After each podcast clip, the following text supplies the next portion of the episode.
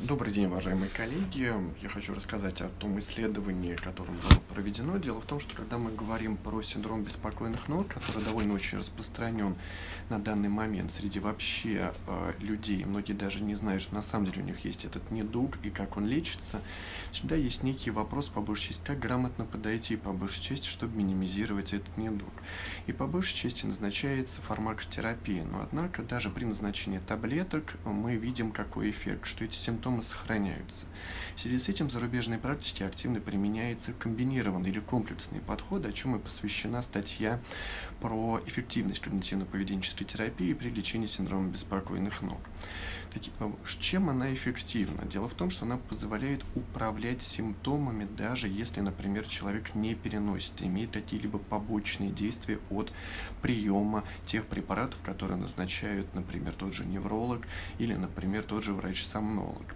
Также, по большей части, э, именно применение когнитивно-поведенческого терапии, а так как мы впервые в России описали протокол, да, то есть какова специфика действительно применения тех или иных техник, тех или иных аспектов, чтобы минимизировать как дискомфортные ощущения в ногах, то есть вот эти вот своеобразные мышечные ощущения, так по большей части и минимизировать развитие тревожного спектра расстройств, то есть, например, те же расстройства сна, потому что большинство людей, точнее пациентов с синдромом беспокойных ног страдают от бессонницы, они не могут заснуть.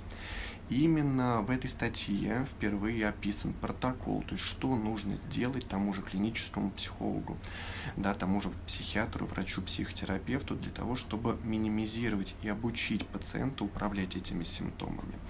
Также, по большей части, впервые представлен протокол самопомощи, то есть этот протокол, который позволяет пациенту с синдромом беспокойных ног самостоятельно управлять этими симптомами.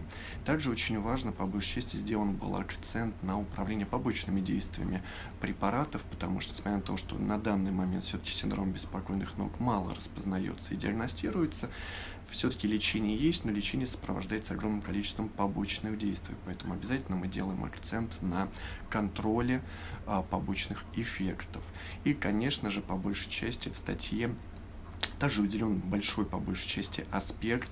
Это не только традиционной когнитивно-поведенческой терапии, как она называется, вторая волна, но и третья волны, ну и представлен, по большей части, рациональная и мотивная психотерапия, которая позволяет работать с тревожным ожиданием будущей ночи у пациента, когда могут эти симптомы возникнуть, чтобы минимизировать вот это когнитивное э, возбуждение. Таким образом, подводя итоги, следует сказать, что если мы говорим про лечение синдрома беспокойных но кто недостаточно фармакотерапии, должен быть комплексный подход, и этот комплексный подход внедряться должен сразу. То есть мы не ждем, когда появятся побочные действия от фармакотерапии. Спасибо.